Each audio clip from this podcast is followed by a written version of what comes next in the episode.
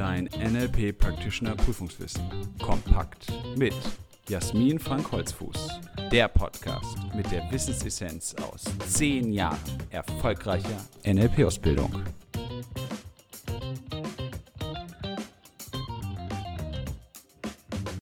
Herzlich willkommen zu einer weiteren Folge unseres NLP-Podcasts. Schön, dass du dabei bist.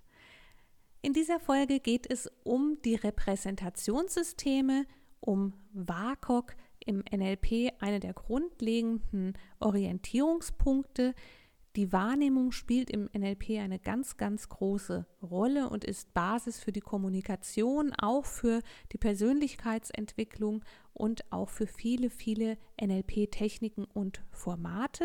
Und die Wahrnehmung besteht eben aus deinen fünf Sinnen. Mit diesen fünf Sinnen nimmst du deine Umgebung wahr. Mit diesen fünf Sinnen findest du dich in deiner Welt zurecht. NLP arbeitet ja mit verschiedenen Akronymen.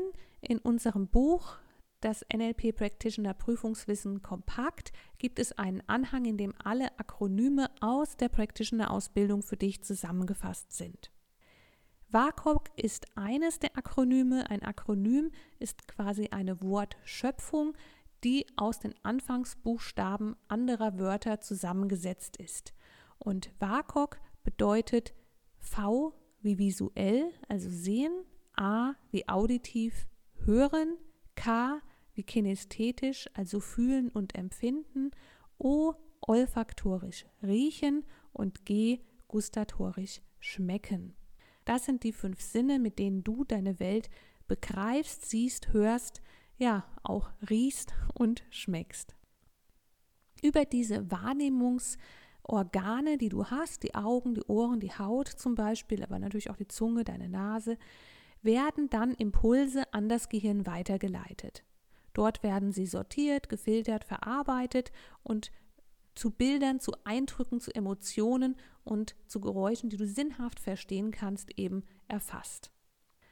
Und nach dem NLP-Modell nutzen Menschen diese fünf Sinneskanäle nicht in gleicher Ausprägung, sondern eben unterschiedlich stark, unterschiedlich häufig mit verschiedenen individuellen Schwerpunkten. Deshalb sind diese fünf Sinneskanäle auch eine Art Filter. Menschen, die sich sehr stark auf ihre Augen verlassen, also visuell orientiert sind, nehmen eben Geräusche, Lieder, Stimmen nicht so stark wahr wie Menschen, die sehr stark auditiv orientiert sind, sich also sehr stark auf ihre Ohren verlassen und auf Umgebungsgeräusche zum Beispiel stark reagieren. Dann gibt es die Menschen, die sehr stark kinästhetisch orientiert sind, die gerne alles anfassen, fühlen, die sehr viel über ihre Empfindungen agieren. Das sind ja eben die Menschen, die sich im Schwerpunkt kinästhetisch orientieren. Olfaktorisch und gustatorisch sind Sinne, die auch vorkommen, die in der Regel aber nicht als Schwerpunkt der Orientierung im Außen dienen. Es kann also sein, dass die ein und dieselbe Sache von Menschen ganz anders wahrgenommen werden und auch innerlich anders repräsentiert werden, einfach durch eine bestimmte Präferenz ihrer Repräsentationssysteme. Schönes Beispiel ist da eben ein Kinofilm.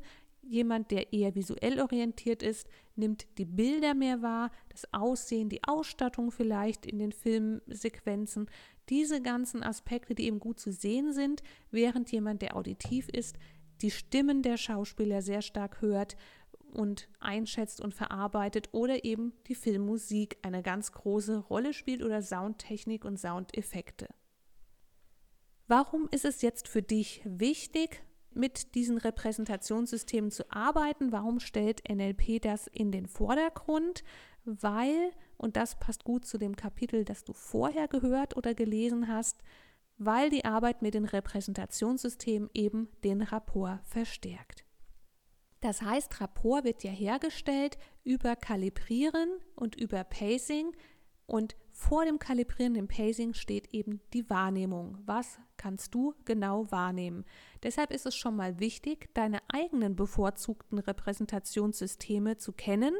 Denn Menschen haben manchmal auch zwei bevorzugte Repräsentationssysteme. Es muss nicht immer eins sein.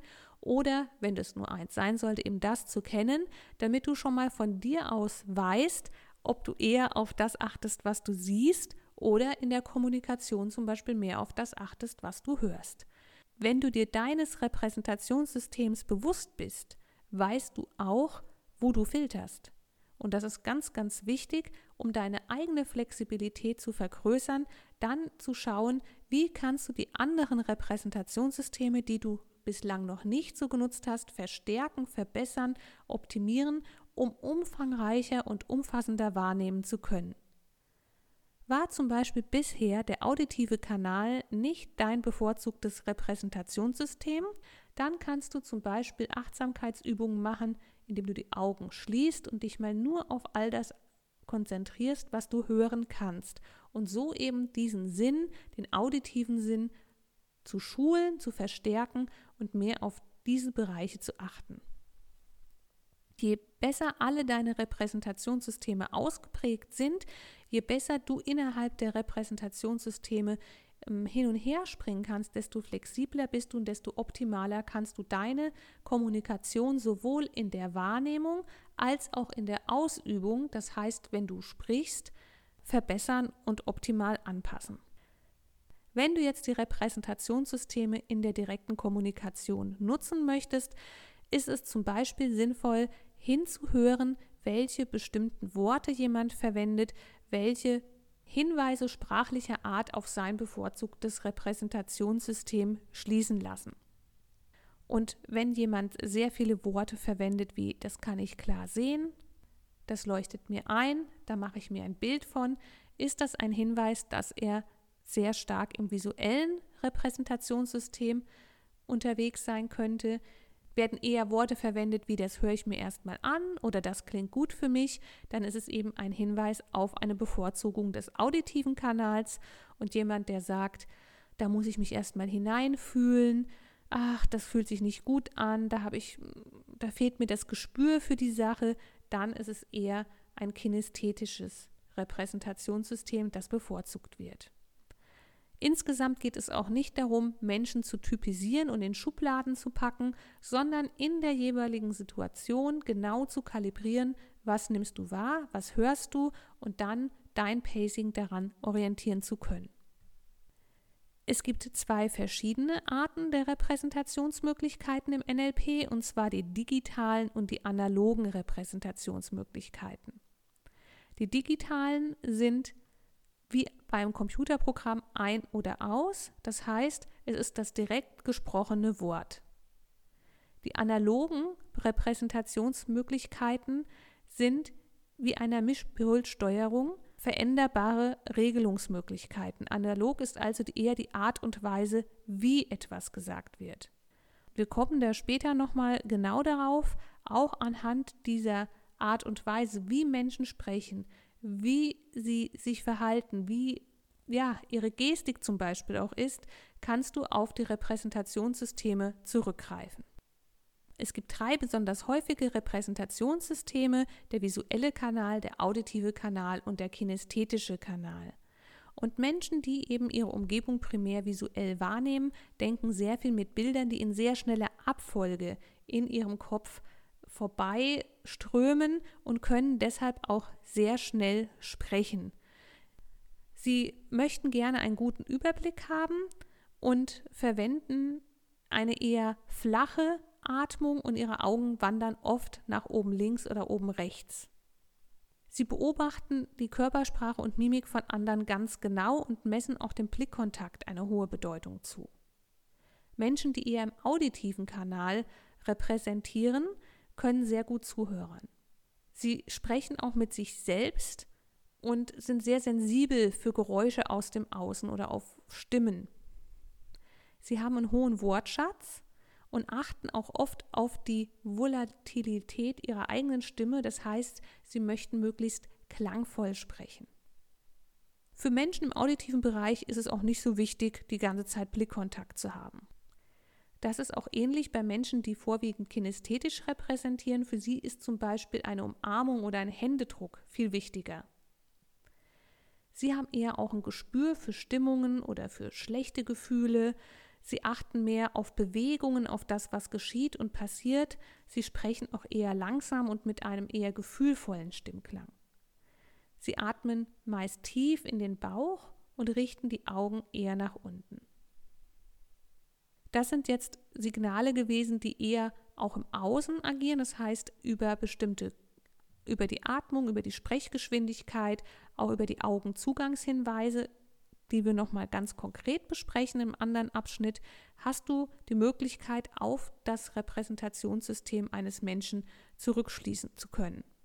Und natürlich gibt es die sprachlichen Hinweise und das ist etwas, was es gut ist für dich zu üben und zu schulen, um besonders gut dich ausdrücken zu können in den verschiedenen Repräsentationssystemen. Denn Rapport bedeutet natürlich auch, dass du dich in die Welt des anderen hineinbegibst und dann eben auch mit seiner Sprache sprichst. Wenn du also sehr viele Ausdrücke in den verschiedenen Repräsentationssystemen beherrschst, hast du es auch viel leichter ins Pacing zu gehen, das heißt die Worte des anderen aufzugreifen, in eigenen Worten im gleichen Repräsentationssystem wiederzugeben. Wir haben da ebenso wie die Beispiele, die ich eben genannt habe für äußere Merkmale, im Buch auch nochmal eine schöne Übersicht für die sprachlichen Merkmale. Ich möchte jetzt hier im Podcast immer mal nur so ein paar Beispiele nennen. Visuelle Ausdrücke sind da zum Beispiel, es erscheint mir oder es ist sichtbar für mich oder das ist eine gute Aussicht oder da habe ich eine besonders tiefe Einsicht, ich möchte den Überblick oder ich brauche da mehr Durchblick oder das ist für mich klar oder düster oder das sehe ich nur verschwommen. Jemand, der auditive Ausdrücke verwendet, sagt zum Beispiel, das ist ja unerhört oder ich möchte gerne gehört werden oder er sagt, ach, da kann ich nicht zustimmen oder wir müssen erstmal abstimmen oder wie klingt denn das?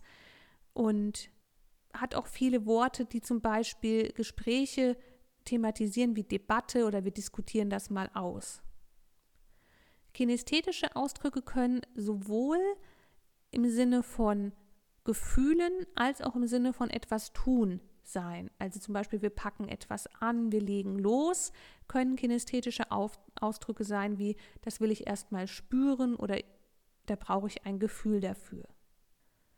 Olfaktorisch riechen, schnuppern, geruchlos, verraucht, rauchig, während schmecken, bitter, süß dann gustatorische Begriffe wären. Ein Aspekt, der noch ganz wichtig ist, für die Verwendung der Repräsentationssysteme ist die Möglichkeit, jemanden aus einem Gefühlszustand heraus helfen zu können durch die Überlappung eines Repräsentationssystems. Das heißt, wenn jemand in seinem kinästhetischen Repräsentationssystem gerade mehr oder weniger versunken ist, er fühlt sich schlecht, besteht die Möglichkeit, ihn dort abzuholen, Du kannst also mit einem kinästhetischen Wort anfangen, ihn abholen, auf, mit ihm so sprechen und kannst ihn dann in ein anderes Repräsentationssystem hineinführen, was du natürlich dann auch körperlich begleiten kannst. Solche Überlappungen funktionieren dann, wenn schon ein guter Rapport besteht. Und ich hatte in dem Abschnitt Rapport das Beispiel gebracht, wenn ihr zusammensitzt und die andere Person sitzt nach vorne gebeugt, hat die Schultern hängen, hat eine tiefe Stimme, spricht ja nach unten gewandt, vielleicht die Hände auf dem Bauch, da diese Person abzuholen, auch kinästhetisch zu sprechen, die gleiche Körperhaltung zu haben und dann die Überlappung zu nutzen, um zum Beispiel von kinästhetisch zu visuell zu gehen und dann auch die Worte zu verändern und aber auch gleichzeitig die Körperhaltung etwas zu verändern, zum Beispiel aufrechter hinsetzen, Blick leicht nach oben. Und ein Beispiel könnte sein, ich kann gut nachempfinden, wie du dich gerade fühlst. Du hast einen großen Test vor dir, das ist sicher schwierig für dich, so eine Prüfung, aber hast du schon mal darüber nachgedacht, wie es nach der Prüfung für dich aussehen könnte? Welche Bilder, welche Möglichkeiten siehst du denn da vor dir? Das ist ein Beispiel für eine Überlappung von der Stimme her, vom Stimmklang, vom Weichen ins eher helle zu gehen, Körperhaltung anzupassen und eben auch die Worte mitzunehmen. Einen kleinen Exkurs möchte ich an dieser Stelle noch mit dir machen, und zwar das Thema Synästhesien. Was ist eine Synästhesie? Das ist, wenn Menschen quasi Überschneidungen in ihrem Repräsentationssystem haben. Das heißt, Sie nehmen etwas zum Beispiel auditiv wahr und sehen dazu aber eine Farbe. Oder Sie essen etwas und empfinden diesen Geschmack als Farbe. Das muss jetzt nicht immer eine Farbe sein, es kann auch was anderes sein. Es gibt auch Menschen, die sehen zum Beispiel Zahlen oder Buchstaben in bestimmten Farben vor sich oder empfinden umgekehrt, dass bestimmte Farben starke Gefühle in ihnen auslösen oder empfinden Klänge zu einer Farbe. Das ist eine Synästhesie, wenn eben gleichzeitig Aufnahme in einem Repräsentationskanal stattfindet mit einer anderen Repräsentation im Inneren. Es kann zum Beispiel sein, dass dann jemand sagt, Klänge würden über die Haut gleiten oder eben eine Geschmacksempfindung hat eine bestimmte Farbe, das Essen schmeckt irgendwie beige oder das Essen schmeckt rot oder dass Berührungen visuell erinnert werden. Das war die heutige Podcast-Folge zu den Repräsentationssystemen zum WAKOK. Ich danke dir, dass du dabei warst. Beim nächsten Mal geht es weiter, auch immer entsprechend der Abschnitte im Buch mit den Submodalitäten, die ja Untereinheiten der Repräsentationssysteme sind, mit dem in NLP ganz intensiv gearbeitet werden kann. Ich freue mich, wenn du bei der nächsten Podcast-Folge dabei bist und wünsche dir bis dahin viel Spaß beim Lernen und Leben mit NLP. Willst du noch mehr wissen? Mach dich schlau mit unserer Wissenssammlung auf www.nlp-ausbildung-holzfuß.de oder lies unser Buch, das NLP Practitioner Prüfungswissen kompakt. Es enthält alles, was du für eine sichere und erfolgreiche Prüfungsvorbereitung brauchst. Bis zur nächsten Podcast-Folge mit Jasmin Frank Holzfuß. Eine gute Zeit mit NLP.